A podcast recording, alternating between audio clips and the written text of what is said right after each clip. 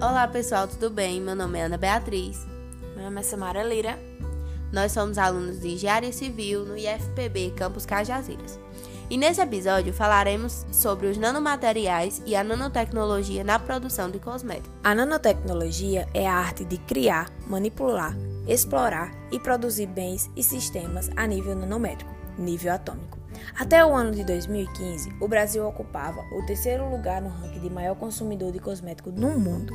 Na produção de cosméticos, os nanomateriais podem apresentar mudanças em algumas propriedades, tais como melhorar a elasticidade, resistência, podendo obter novas cores quanto as nanopartículas são menores do que um determinado tamanho mas sempre preservando a substância e a eficiência. Como exemplo, estão os componentes com propriedades superiores aos produtos convencionais, tais como hidratantes com mais poder de absorção, estabilização de componentes naturais, potencializando seu efeito, mais solubilidade do princípio ativo em meio aquoso, entre outros.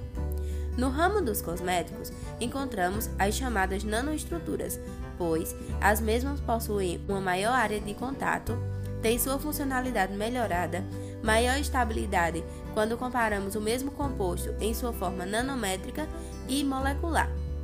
As mais utilizadas no setor de cosméticos são as nanoemulsões, lipossomas e nanopartículas poliméricas. As nanopartículas estão presentes em mais lugares do que pensamos: shampoo, condicionadores, pastas de dentes, cremes anti-rugas, cremes anti-celulite, clareador de pele, hidratantes, pós faciais, loções pós-barbas, desodorantes, sabonetes, fotoprotetores, maquiagem de modo geral, perfumes e esmaltes. São alguns de muitos tipos de produtos que foram unidos com o chamado nanomateriais.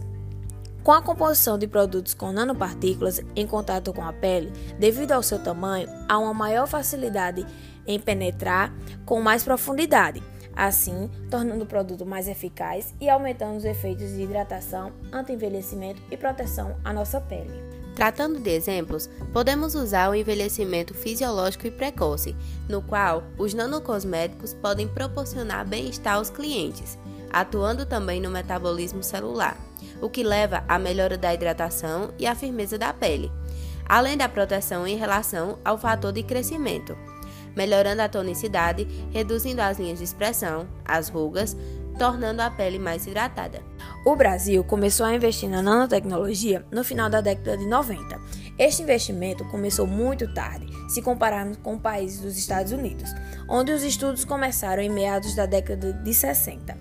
A empresa pioneira a introduzir um cosmético à base de nanotecnologia no âmbito internacional foi a Lacome, em 1995 com o lançamento de um creme para o rosto constituído de nano, nanocápsula e vitaminas para combater o envelhecimento.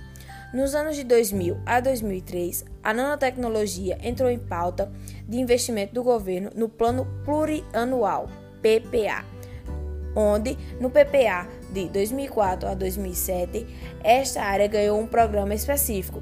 Atualmente, o Brasil está entre as 10 nações do mundo que mais investem em patentes de fertilizantes à base da nanotecnologia no mundo. Com o tempo, outras empresas começaram a investir em pesquisas para produtos nesta linha, como por exemplo Ana Pegova, Christian Dior, Revlon, Johnson Johnson, entre outras.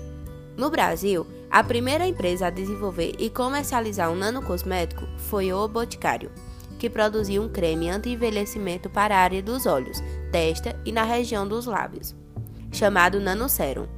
A composição desta nanoestrutura contém ativos com as vitaminas A, C e K e um produto para clareamento da pele. A Natura, por sua vez, lançou em 2007 um produto para hidratação corporal, chamado Brumas de Leite, com partículas de cerca de 150 nanômetros. Os primeiros produtos que prometiam combater as rugas, tomando-os como exemplo, eram limitados a esfoliar a área mais superficial da epiderme, a camada da córnea, que é a nossa primeira pele. Na década de 70 surgiram os cremes cujas formulações continham substâncias que conseguiam penetrar na pele, porém apenas na camada córnea. Já nos anos 80 surgiram os alfas hidroxiácidos, com capacidade de penetração um pouco maior. Em 1990, surgiram os lipossomas, minúsculas partículas compostas de gordura e água, que chegavam ainda mais fundo na pele, mas não na camada basal. Aí está a diferença. Basicamente, os produtos produzidos cotidianamente não penetram com facilidade na pele, ficando retido nas áreas superficiais. Já os produtos utilizando nanotecnologia adentram a pele, fornecendo melhores resultados sem risco de alcançar a corrente sanguínea. Podemos ver que a nanotecnologia pode trazer grandes benefícios para a nossa pele. Mas e qual a relação dela com o meio ambiente? Propriedades que tornam os nanomateriais tão atrativos, como o pequeno tamanho de partícula, forma variada e alta área superficial, podem também ser responsáveis por efeitos nocivos aos organismos vivos. Conforme indícios reportados por estudos toxicológicos com microorganismos, algas, peixes, ratos, os ambientes aquáticos seriam os mais afetados por nanopartículas provenientes destes cosméticos, enquanto que a síntese e manipulação destes seria bastante prejudicial para a qualidade do ar. Obrigado pela atenção de todos. Sigam-nos nas nossas redes sociais e fiquem ligados nos próximos episódios do nosso podcast Nanomateriais, uma ferramenta para a difusão do conhecimento em nanociências e nanotecnologia no IFPB Campus Cajazeiras.